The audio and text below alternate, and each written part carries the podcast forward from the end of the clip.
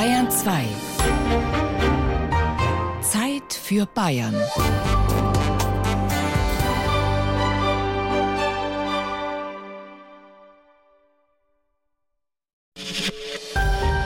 Bayern 2. Zeit für Bayern.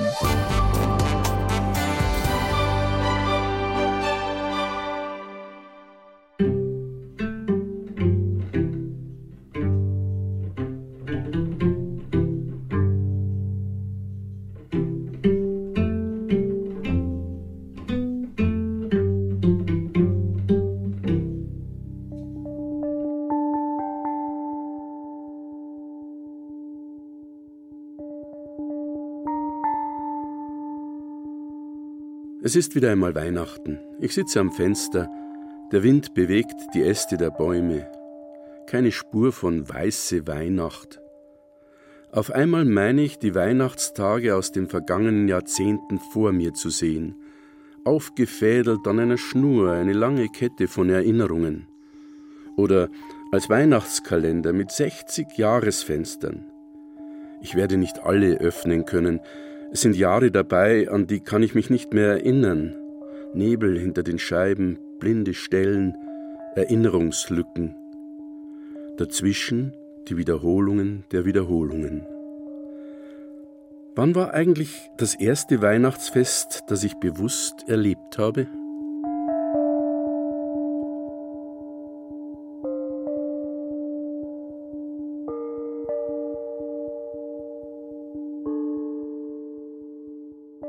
Ein Stern strahlt in die Weite in dunkler Nacht. Weihnachten zwischen Kinderstube und Seniorenheim. Persönliche Erinnerungen an das Weihnachtsfest von Harald Grill.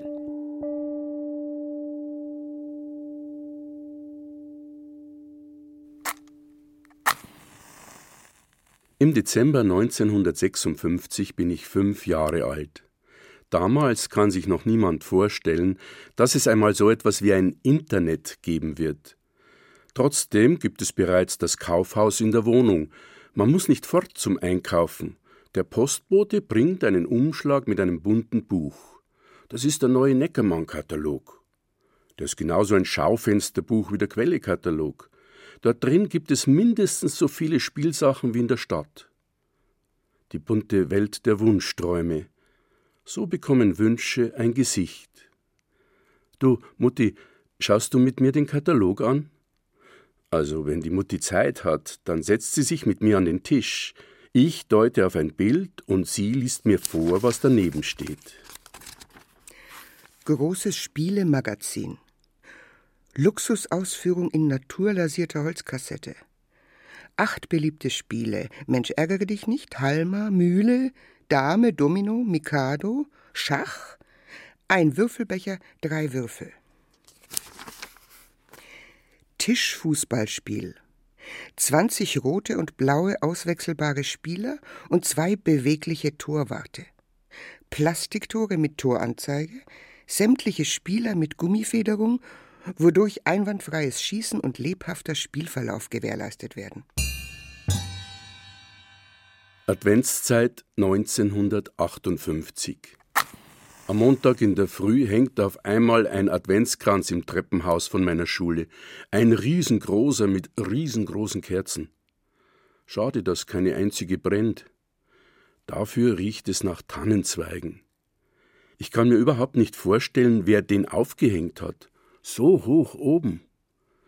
Im Klassenzimmer hat der Lehrer auch einen Adventskranz aufgestellt, auf dem Pult, und er zündet eine Kerze an und wir beten. Alles hat seine Zeit. In der Kindheit sind die Tage und Wochen vor Weihnachten geprägt vom Warten. Nie mehr wird sich die Zeit so dehnen und strecken. Sie will einfach nicht vergehen. Die Langeweile macht sich breit wie ein riesiger Pfannenkuchen. Und dann die Spannung. Letztes Jahr war das Tischfußballspiel nicht unter den Geschenken. Vielleicht klappt es heuer. Es beginnt ein richtiger Warte-Countdown. Advent, Advent, ein Lichtlein brennt. Erst eins, dann zwei, dann drei, dann vier. Dann steht das Christkind vor der Tür. Und in der Religionsstunde verdreht der Kaplan Feurer die Augen, schaut zur Decke, hebt die Arme und ruft: Der Advent ist die Zeit der Erwartung. Wir warten gemeinsam auf die Ankunft des Herrn. Ich kann mir nichts Rechtes vorstellen unter der Ankunft des Herrn. Ich weiß nur so viel, der Herr ist eigentlich ein Baby, das in einer Krippe liegt. Bei uns daheim hat das Jesulein Konkurrenz bekommen. Weihnachten hat sich verändert. Wir sind zu viert. Wir haben jetzt selber ein Baby, aber ohne Krippe. Meine kleine Schwester liegt in einem Kinderbett.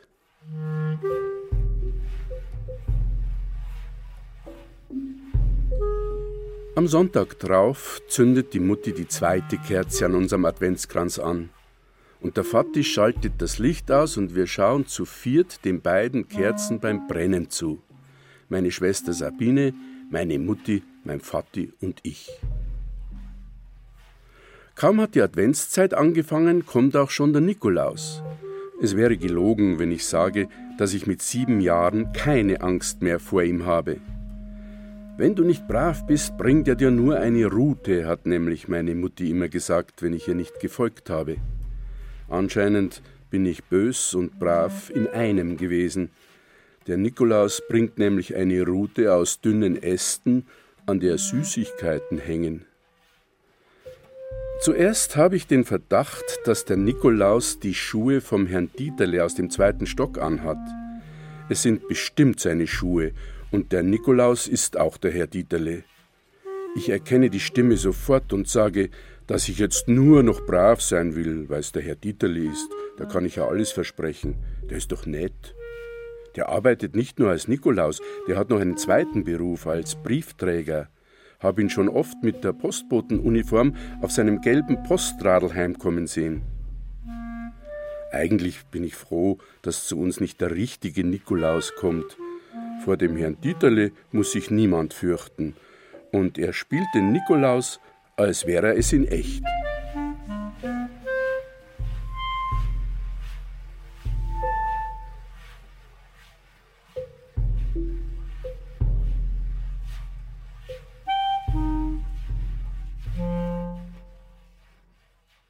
Der Krieg ist bei uns in Regensburg im Kasernenviertel immer noch überall sichtbar, immer noch so nah da.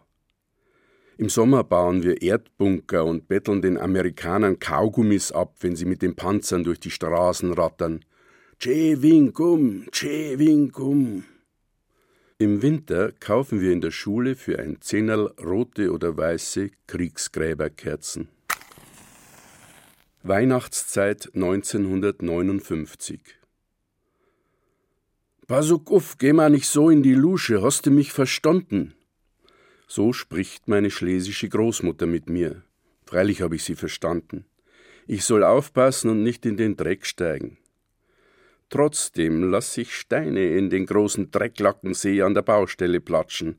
Dann springe ich von einem zum anderen, und wenn ich zurückschaue, sehe ich meine Fußspuren im Dreck in der Lusche. Von oben, von vorn, von der Seite, überall quatschelt mir das Wasser in die Halbschuhe.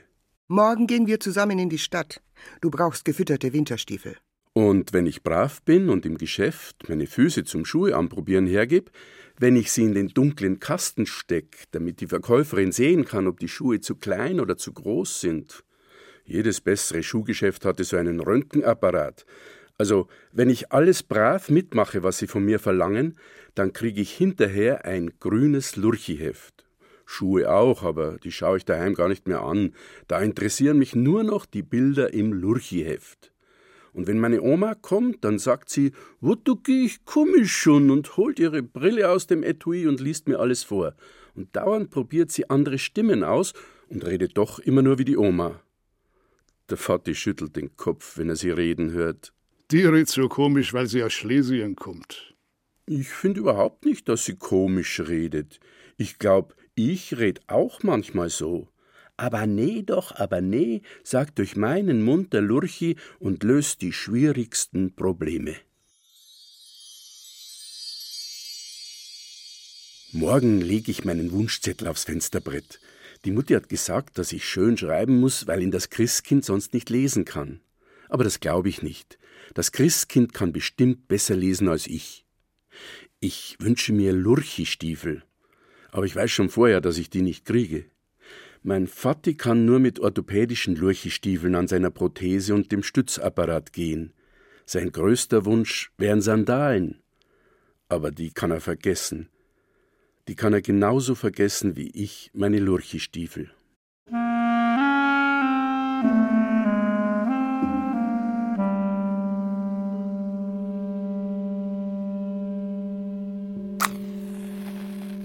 »1960. Das Jesulein ist ein Baby.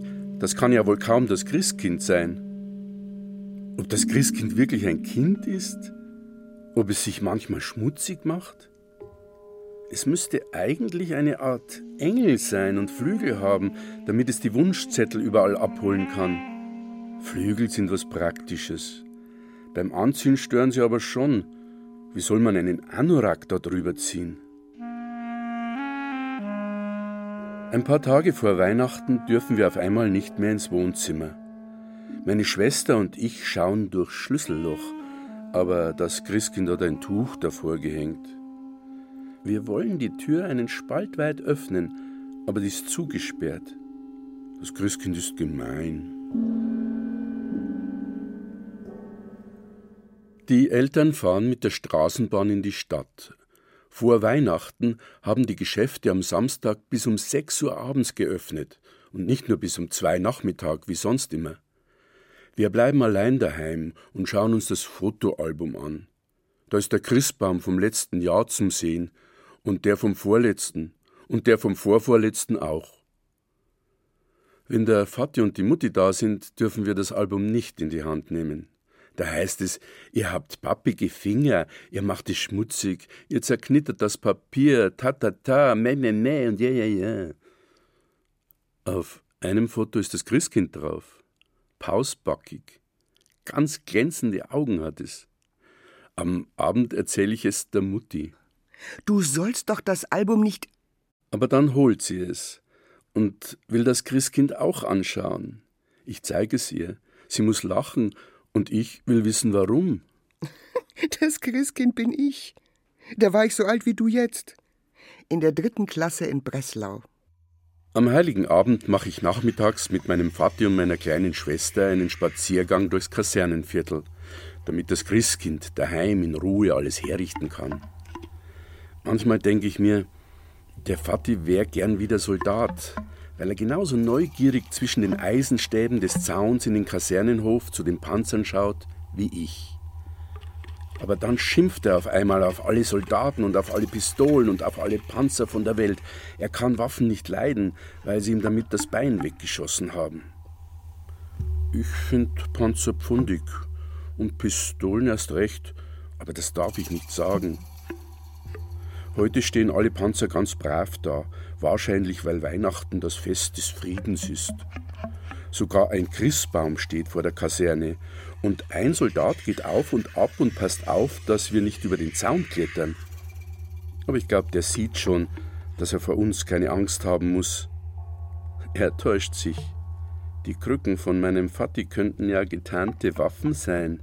In einer ein Schwert und in der anderen ein Gewehr. Aber wenn der uns nichts tut, tun wir ihm auch nichts. Als wir heimkommen, gibt es gebratene Weißwürste und Sauerkraut und eine Semmel. Dann läutet das Christkind und die Wohnzimmertür steht offen.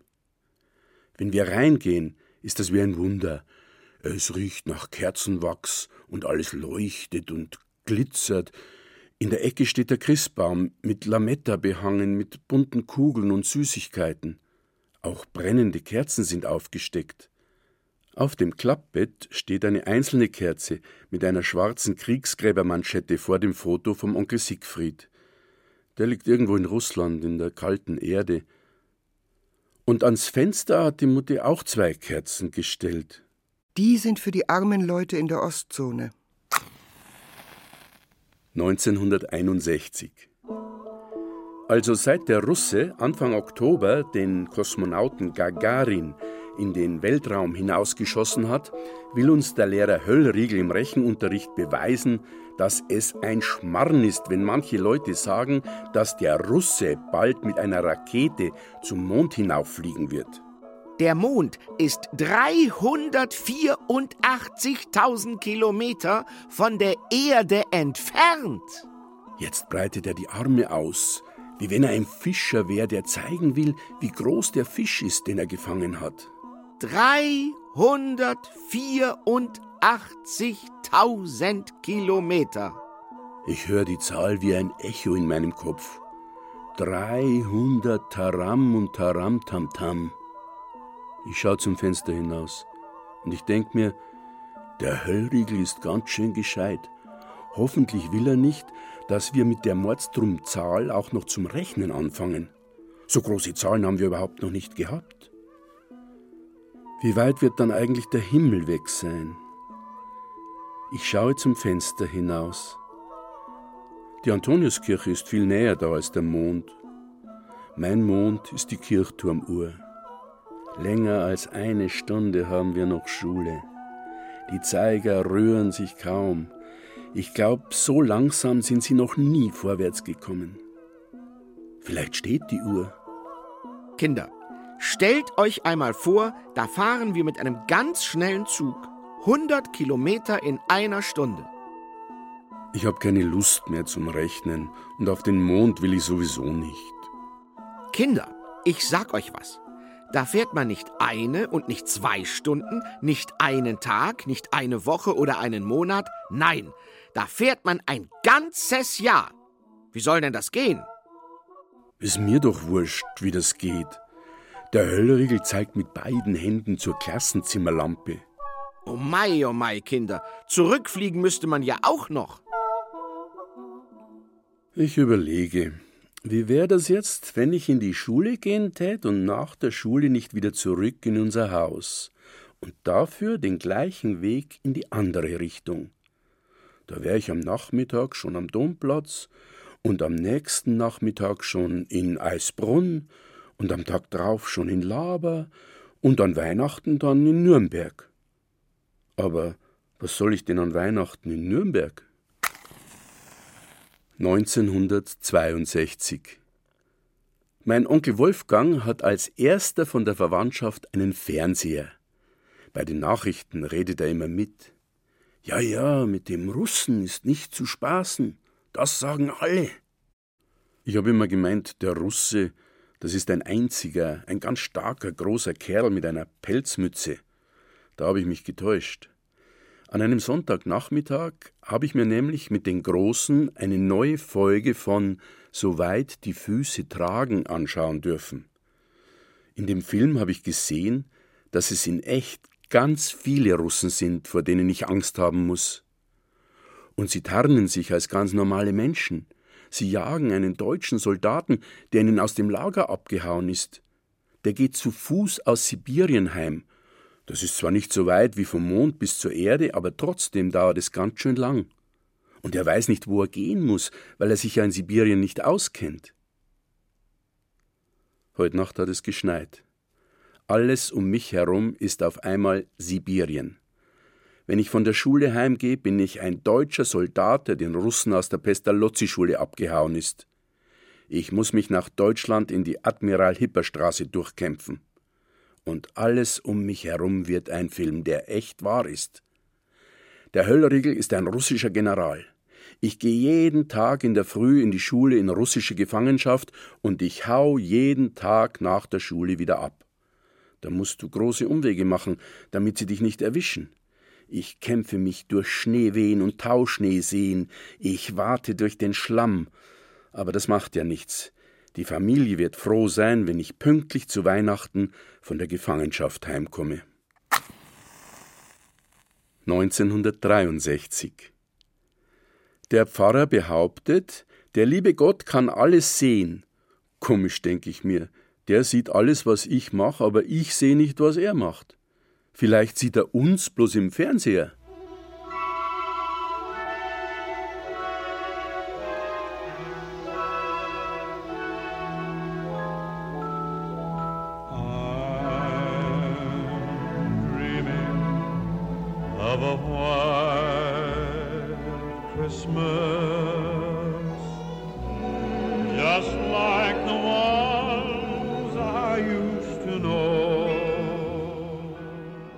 Haben jetzt auch einen Fernseher. Die Amerikaner kommen jetzt bis in unser Wohnzimmer, aber nicht mit den Panzern und den Soldaten. Amerika bekommt das Gesicht von ganz normalen Leuten, die durch die Filmgeschichten laufen und durch die Fernsehnachrichten. Und vorn dran ist immer der Präsident, der John F. Kennedy. And may all your Christmases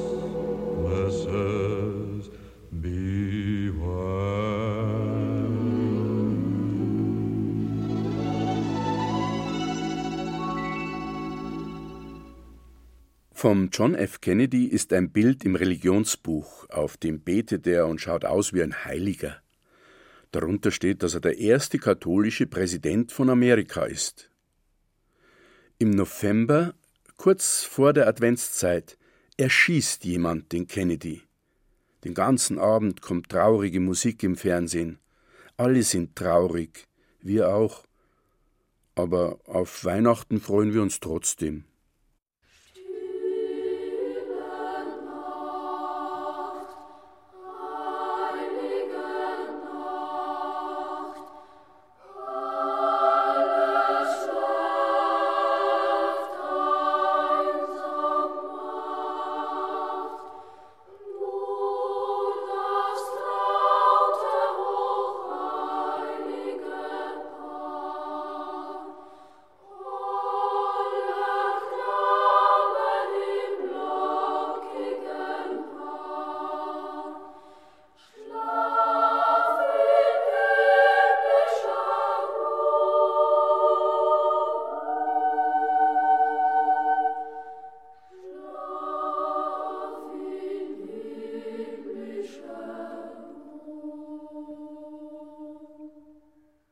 Christbaum stecken heuer echte elektrische Kerzen, weil unsere Wohnung so eng ist und der Vorhang leicht anbrennen kann. Wir gehören zu den ersten in der Admiral Hipper Straße, die elektrische Kerzen haben. Mit dem Singen ist diesmal das Radio mit den Regensburger Domspatzen dran.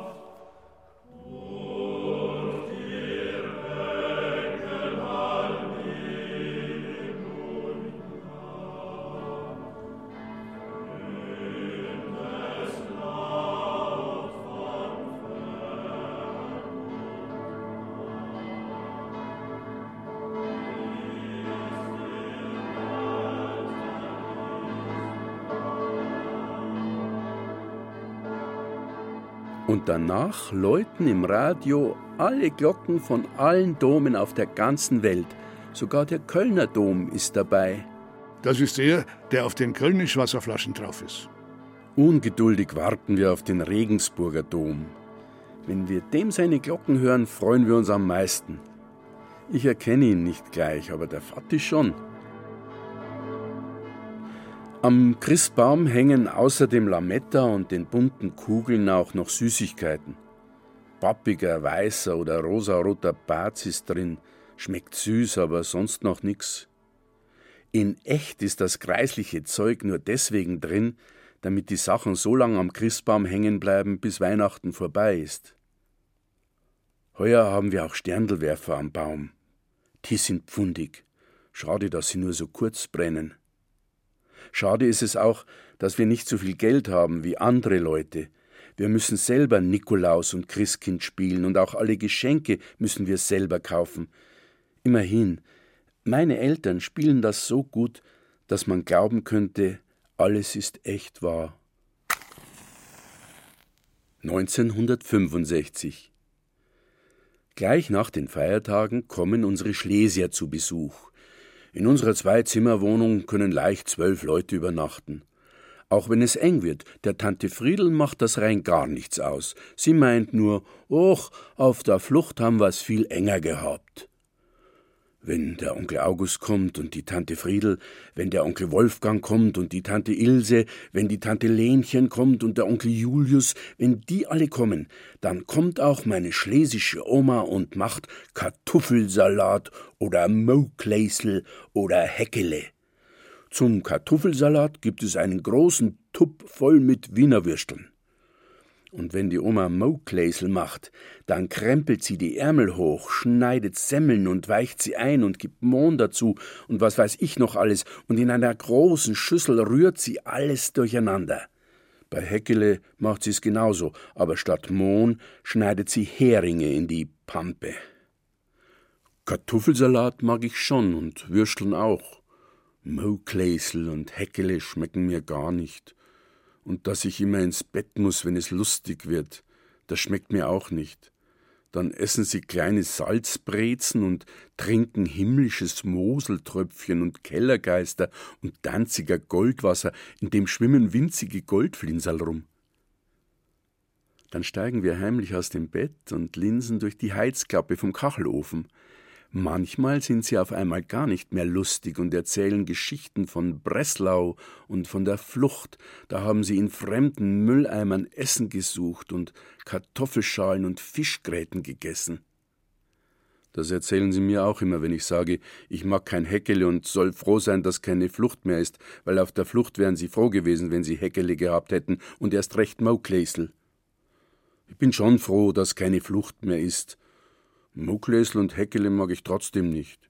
Ich kenne auch keine anderen Kinder, die Mokläsl und Heckele mögen. Der Onkel Wolfgang stärkt mir ab und zu den Rücken und sagt, na ja, kann ja sein, dass der Amerikaner die Bomben bloß deswegen geschmissen hat, weil er auch keine Mokläsl und Heckele mag.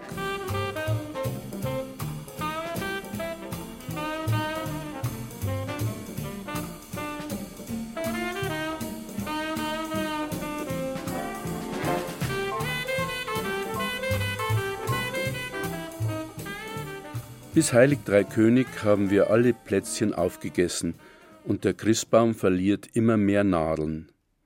Das gefällt der Mutti gar nicht. Jetzt muss er aber weg. Ja, ich weiß schon, das sagt sie jedes Jahr. Die Tannennadeln fallen nämlich auf den Teppich und bleiben an unseren Hausschuhen hängen, und wir tragen sie durch die ganze Wohnung bis in den Hausgang, hinaus auf die Admiral Hipper Straße und am Ende noch in die ganze Welt. Also leeren wir alle zusammen den Christbaum ab. Die Mutti bügelt das Lametta, damit wir es nächstes Jahr wieder hernehmen können. Der Vati sägt mit dem Fuchsschwanz den Baum in kleine Stücke, die steckt er in den Ofen und heizt ein, bis wir alle schwitzen müssen. Und wenn ich zusammen mit meiner Schwester die Krippe in die blaue Quelle-Pappendeckelsschachtel räume, dann sind wir fast ein bisschen froh, dass Weihnachten wieder vorbei ist.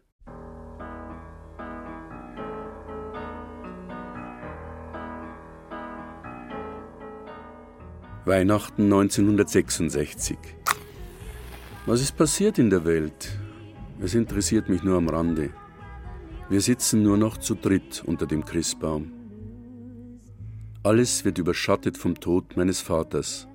Das war Anfang Juli. 14 Tage später bin ich 15 geworden. Mir ist nicht nach Weihnachten. Mein Weihnachtslied heißt heuer Downtown. Gesungen wird es von Petula Clark. Ich habe es bei Radio Luxemburg auf Kurzwelle gehört und mit allem Rauschen und hundert Knacksern auf Tonband aufgenommen. Als ich in die Stadt gehe, um nach Geschenken für meine Mutter und meine Schwester zu suchen, habe ich ständig dieses Lied im Kopf. Ein sentimentales Lied. Nein, ans Herz geht's mir nicht. Und wenn, dann würde ich's nicht zugeben. Ein Ohrwurm, der ins Hirn kriecht und den Körper erobert, der wie ein Teig im Bauch aufgeht und zurück ins Hirn steigen will und den Ausgang nicht findet. When you're alone and life is making you lonely, you can always go downtown. When you've got worries, all the noise and the hurry seems to help, I know.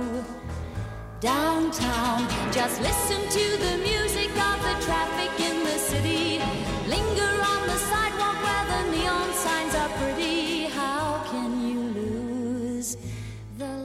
Jemanden finden, der zuhört, wenn du was sagst. Vater, Mutter, Schwester, wer sonst?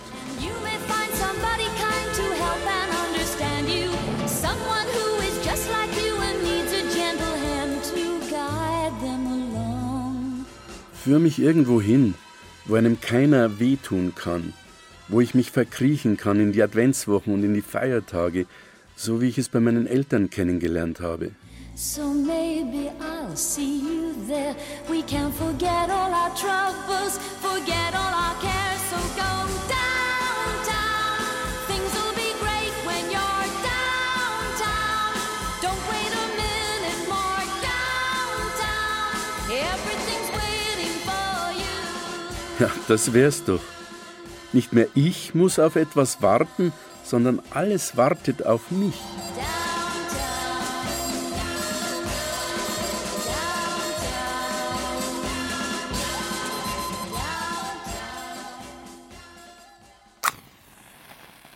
1967 Weihnachten riecht nach Tannenzweigen, Weihnachten riecht nach Kerzenwachs, Weihnachten riecht nach Gänsebraten, Weihnachten riecht wie neue Bücher, riecht ganz anders als die Bücher aus der Bücherei. Meine Geschenke, Lesestoff für die Feiertage, Flucht zu den Eishaijägern, Abenteuer in Grönland, im Dschungel abgestürzt, Reise zum Mittelpunkt der Erde. Ja, ich nehme mir vor, demnächst auch eine Reise dorthin zu unternehmen. Warum sonst lese ich überhaupt? Aus Zeitvertreib? Nein, Bücher zeigen einem Wege, sogar Auswege, und man kann sich so wunderbar in ihnen verlieren. Das Wichtigste in einem Buch ist das, was ich mitnehmen und behalten kann. Ich habe ein Buch über den Alexander von Humboldt bekommen. Das ist ein Naturforscher, der durch die ganze Welt gereist ist. Der hat einmal gesagt, dass er so viel Welt wie möglich in die eigene Person verwandeln will. Das gefällt mir. Hört sich gut an.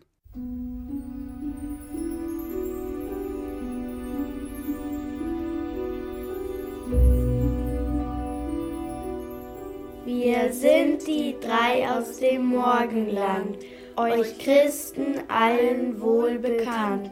Wir gehen jetzt von Haus zu Haus und rufen die frohe Botschaft aus. Die Sternsinger stehen vor der Tür. Die drei Könige haben einen weiten Weg hinter sich. Ein Stern strahlt in die Weite in dunkler Nacht, der hat uns Freude ins Herz gebracht. Der Stern in unserer schwachen Hand wird Stern der Hoffnung auch genannt. 1968 Ich mache mich auf den Weg, aber ich gehe nicht mit den Sternsingern. Ich mache mich auf die Suche nach Menschen, mit denen man reden kann. Und jedes Jahr an Weihnachten der Umweg über den Friedhof zum Grab des Vaters und dann erst weiter zum Christkindlmarkt hinein in die Weihnachtslieder und Bratwurstsemmelwelt. Weihnachten ist zwar immer im Winter, aber in Regensburg gibt es selten weiße Weihnachten. Manchmal gibt es sie doch. Und wenn Schnee fällt, wird es nachts still im Kasernenviertel, so still wie sonst nie, so still, dass ich das Gewurl der Engel zu spüren glaube. Ja, ab und zu meine ich sogar ihren Flügelschlag zu hören. Flügelschlagende Stille.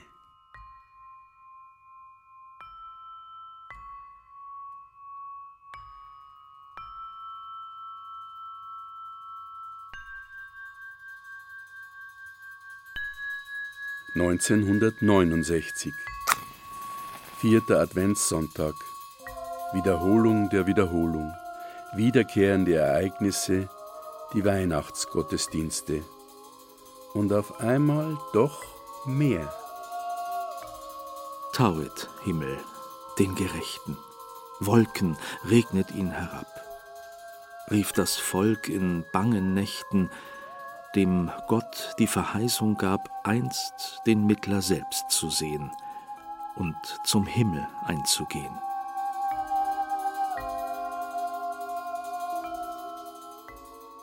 Das Mädchen, das mir nicht aus dem Kopf gehen will, und ich, wir nützen jede Gelegenheit aus, uns zu sehen.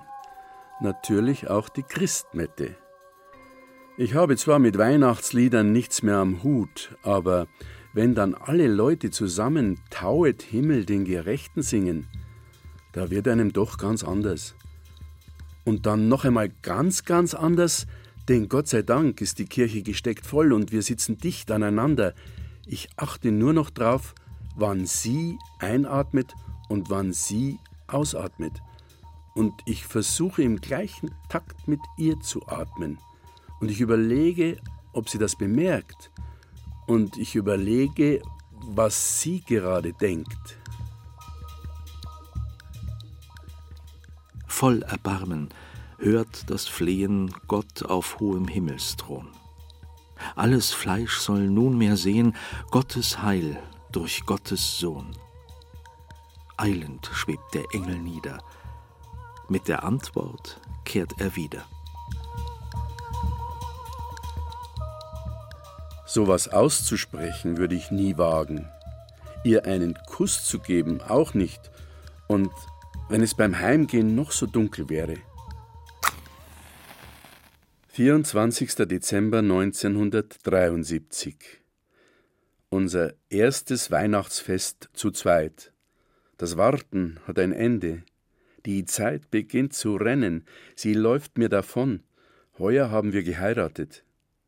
Meine Frau und ich sind beide im Regensburger Kasernenviertel aufgewachsen.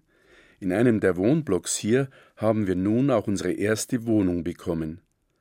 Von den Kasernen ist heute nicht mehr viel übrig. Warum? Weil die Welt friedlicher geworden ist? Wohl kaum. Den Nachmittag verbringen wir in einem Altenheim. Wir unterhalten uns mit den alten Leuten, schenken Punsch aus und verteilen Christstollen. Und danach am Abend sitzen wir in unserem Wohnzimmer vor einem Zwergerl-Christbaum, den wir im Topf gekauft haben.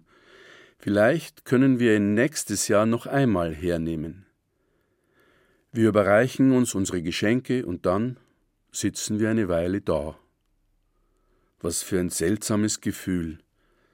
Zwei, die sich abgenabelt haben und doch noch keine eigene Familie sind.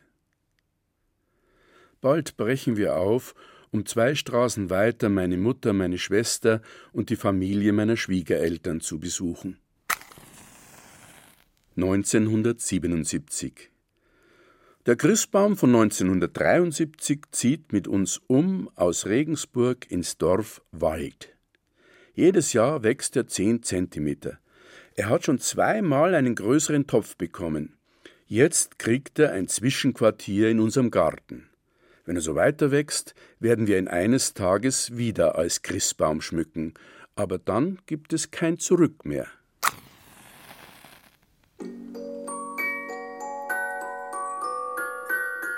(1978) Im Sommer ist mein Schwiegervater gestorben, gerade als er in Rente gegangen war. Der eine geht, der andere kommt. Seit Herbst haben wir mit unserem Sohn Martin ein eigenes Kind in der Krippe. Weihnachten 1978, mein erstes Buch erscheint, Rundummer Dumm um Weihnachten. Der Versuch, Weihnachten mit Gedichten zu hinterfragen, auch ein Versuch, zur Besinnung zu kommen.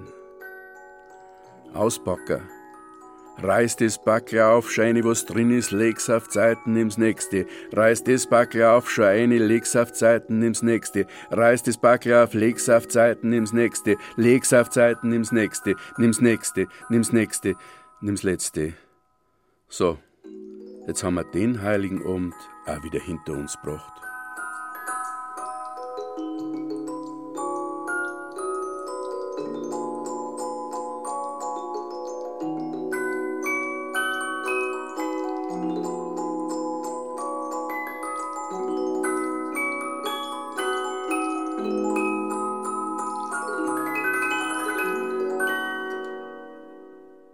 1980. Jetzt sitzen wir zu viert unterm Christbaum. Im Frühjahr ist der Andreas geboren. Die Kinderaugen leuchten mit den Kerzen um die Wette. Und es sind echte Kerzen. In Regensburg in der Admiral-Hipper-Straße gehörten wir zu den ersten, die elektrische Kerzen hatten. Hier im Dorf sind wir vermutlich die letzten mit echten Kerzen am Baum. 1985. Bis jetzt habe ich meistens zurückgedacht, wenn ich über etwas nachgedacht habe. Das ist wie rückwärts gehen. Man geht immer ein bisschen wackelig, schließlich hat man hinten keine Augen. Heute fällt mir auf, dass ich vorwärts denke. Leistet Widerstand gegen das Atomkraftwerk im Land. Schließt euch fest zusammen, schließt euch fest zusammen, euch. Erster Weihnachtsfeiertag im Wackersdorfer Hüttendorf. Während wir hier im Dreck hocken, wird uns das Wort Heimat immer wichtiger. Wir krallen uns hier fest und wir leisten Widerstand gegen Politiker, die uns die Polizisten an den Hals hetzen, von denen viele am liebsten selbst demonstrieren würden. Auch meine Mutter und meine Schwiegermutter kommen regelmäßig mit aufs Gelände. Die Abbildungen mit der Flucht der heiligen Familie bekommen auf einmal eine ganz neue Bedeutung. Wir wollen nicht in irgendein Ägypten fliehen, aber wir haben uns vorgenommen, mindestens 500 Kilometer weit wegzuziehen, wenn die geplante Atomfabrik in Betrieb geht. Der bayerische Ministerpräsident Franz Josef Strauß sagt, dass wir das Werk des Teufels betreiben. Da hat er wohl was verwechselt. Auch tausende andere Menschen leisten Widerstand in der Oberpfalz. Es bildet sich eine Gemeinde, die sich jahrelang am Rande des Baugeländes versammelt, selbstverständlich auch an Weihnachten. Die Atomfabrik wird nicht gebaut. Wir können da bleiben. Am zweiten Weihnachtsfeiertag machen wir einen Familienspaziergang durch den Wald am Dorfrand. Auf einmal sagt unser Martin Komisch, Papa. Überhaupt keine Polizei. 1987 Nun versuchen wir als Eltern für uns und unsere Kinder den Weihnachtstagen etwas Unverwechselbares zu geben, etwas, was uns bleibt und unserem Leben Sinn gibt. Wir führen den Brauch ein, dass am heiligen Abend jeder eine Geschichte vorliest, die die anderen noch nicht kennen. Es geht darum, dem Weihnachtsfest jedes Jahr wieder den Glanz zu erhalten. Am schönsten ist es, wenn wir mit unseren Kindern für ein paar Augenblicke selbst wieder zu Kindern werden. Wofür ich meinen Eltern heute noch sehr dankbar bin, sie haben ihren Weihnachtsstress nie an uns Kinder weitergegeben. Ich fürchte, wir haben das als Eltern nicht so ganz geschafft. Manchmal scheitern wir an unserem großen Anspruch bei der Gestaltung des Festes. Oder meine Eltern haben es in Wirklichkeit auch nicht geschafft und ich erinnere die Vergangenheit nur in harmonischen Bildern herbei. Immerhin habe ich gelernt, dass es nicht genügt, eine Tradition zu pflegen wie ein Automat, einfach nach dem Kalender. So eine Tradition will gelebt und gemeinsam gelebt werden.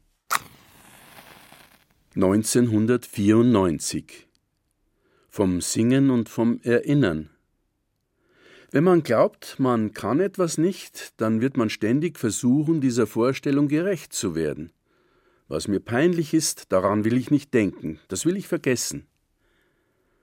Das Singen hat man mir in der Schule ausgetrieben. Hör auf, hör auf, hat die Lehrerin gerufen, das ist ja furchtbar.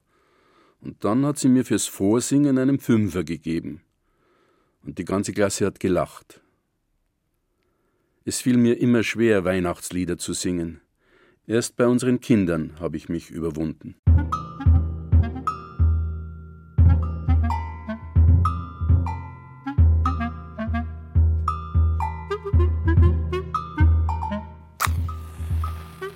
Weihnachten 1996. Die Zeit rauscht vorbei, läuft uns einfach davon. Und wir rennen hinterher, wir verlieren die Schuhe. Langeweile ist zwar kein Fremdwort, aber sie ist zu einem fremden Wort geworden. Die Langeweile an sich ist uns fremd geworden. Dabei ist Langeweile so eine Art Ausatmen. Dazu bleibt uns keine Zeit mehr. Es ist immer was los, wir atmen immerzu ein. Ein Wunder ist es, dass es uns nicht zerreißt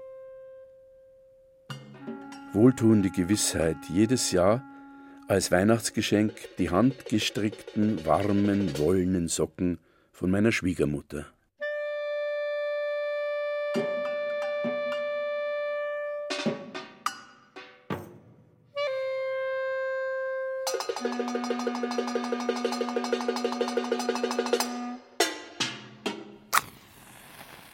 Neunzehnhundertachtundneunzig Schenken ist schwieriger geworden.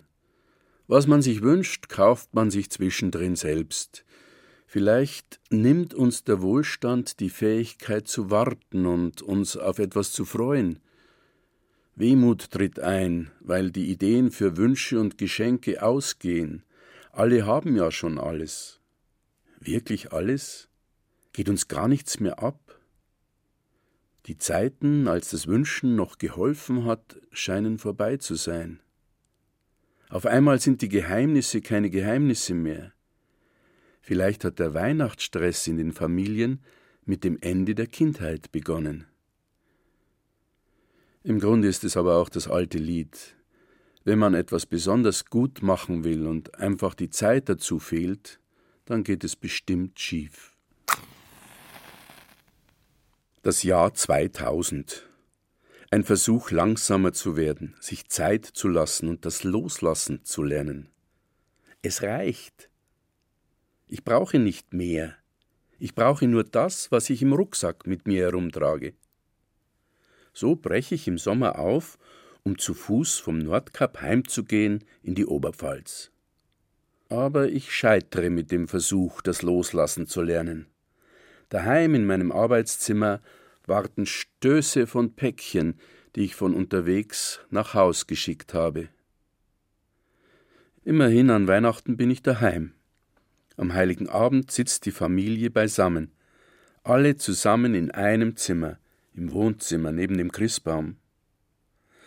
An Weihnachten war ich immer daheim. Hier kann ich barfuß gehen, auch in der Sprache barfuß gehen und Geschichten erzählen. Ah, wisst ihr noch, als wir versucht haben, nachts einen Christbaum aus dem Wald zu holen? Das ist fast zwanzig Jahre her. Bei Licht betrachtet stellte er sich als Besenstiel mit Tannenzweigen heraus, und wir zogen am Tag vor dem heiligen Abend los, um einen schöneren zu kaufen. Na ja.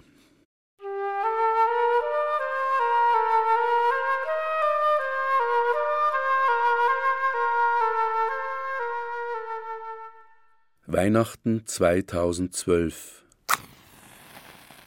LED-Lichterketten an den Bäumen am Parkplatz. Ich besuche das Altenheim. Nein, heutzutage heißt es vornehm das Seniorenheim. Nein, falsch, noch vornehmer, die Seniorenresidenz. Meine Mutter versteht nicht, was das sein soll, eine Seniorenresidenz. Sie hat mich mehrmals danach gefragt und ich habe mehrmals versucht, es ihr zu erklären. Ich bin sicher, bald wird sie mich wieder fragen. Sie hat nicht zu uns ziehen wollen, sie wollte uns nicht zur Last fallen. So sitze ich mit ihr am Fenster ihres Zimmers. Der Wind bewegt die Äste der Bäume. Heute ist Weihnachten, ja, der ganze Tag heißt heiliger Abend. Auf einmal wieder so viel Zeit, so viel Warten. Die Zeit dehnt sich, aber anders als in der Kindheit wünsche ich mir, dass sie nicht vergeht. Aber das Ende ist sichtbar draußen hinter den Bäumen. Schau, sagt meine Mutter auf einmal und deutet hinaus. Das war das erste Wort, das sie heute gesagt hat. Eine Amsel hüpft durchs Laub und pickt und pickt, ein Spatz fliegt hierhin und dahin, der Grünfink verschwindet zwischen den Stauden am Weiher, die Kohlmeise im Apfelbaum, ein Eichelhäher, ein Buntspecht, ein Eichhörnchen, alle sind sie unterwegs und halten sich nicht lang auf. Wir wenden uns dem Tisch im Zimmer zu. Dort steht eine Schale mit Plätzchen und Orangen. Ich schäle meiner Mutter eine Orange ab. Danach schauen wir wieder zum Fenster hinaus. Wo ist der Buntspecht? Fort ist das Eichhörnchen. Ich erinnere mich an seine wellenförmigen Bewegungen und sein schwarzes Fell. Hat sich mein Blick verändert? Ich bemühe mich wieder nach draußen zu schauen, will vergessen, was ich vorhin gesehen habe, will aufhören, es zu verarbeiten, es zu verwerten, will einfach nur schauen, gerade wie ein Kind, einfach schauen, so wie meine 85-jährige Mutter. Aber auf einmal wird es ihr langweilig. Wir setzen uns wieder an den Tisch und blättern in einem Versandhauskatalog. Dort, wo sie mit den Augen hängen bleibt, lese ich ihr ein paar Zeilen der Beschreibung vor. Diese zeitlos schönen Pullover bekommen durch das Glanzgarn einen feinen Schimmer, femininer Schalkragen mit zwei dekorativen Knöpfen. Sie nickt und will dann weiterblättern. Draußen im Gang klingelt ein Glöckchen. Das Christkind. Weihnachtsfeier für die Heimbewohner. Ich werde Ihnen heute Gedichte vorlesen. Weihnachtsplätzeln. Mit denen is, wie mit die Leid. Wenn's alt wären, wären die Ohren wach und die anderen hart.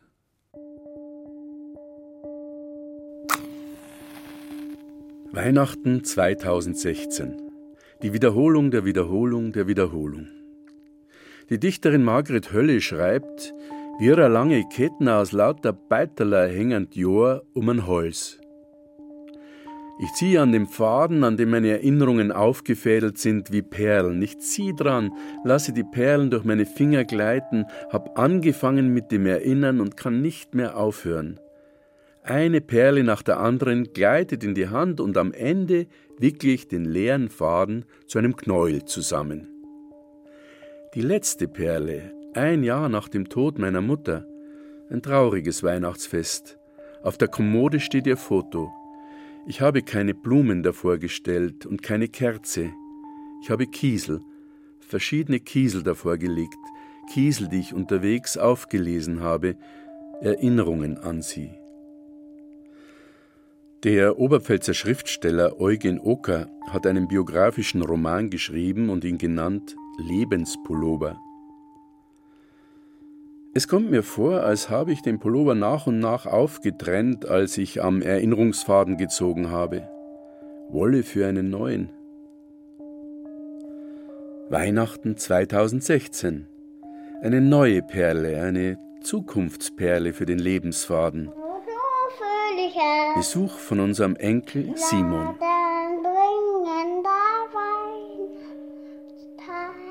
Zu Beginn des neuen Jahres wird er drei Jahre alt und wieder das Leuchten in den Augen eines Kindes, das sprachlose Staunen. Alles beginnt von vorn, alles wiederholt sich und wird doch ganz anders. Ein Stern strahlt in die Weite in dunkler Nacht. Harald Grill hat sich an seine persönliche Weihnachtsgeschichte zwischen Kindergarten und Seniorenheim erinnert. Gesprochen haben der Autor sowie Antje Cornelissen, Hannes Seebauer, Pius Maria Küppers und Norbert Küber. Das Feature gibt es auch zum Nachhören für unterwegs in der Bayern 2 App oder alternativ zum Herunterladen als Podcast unter bayern2.de.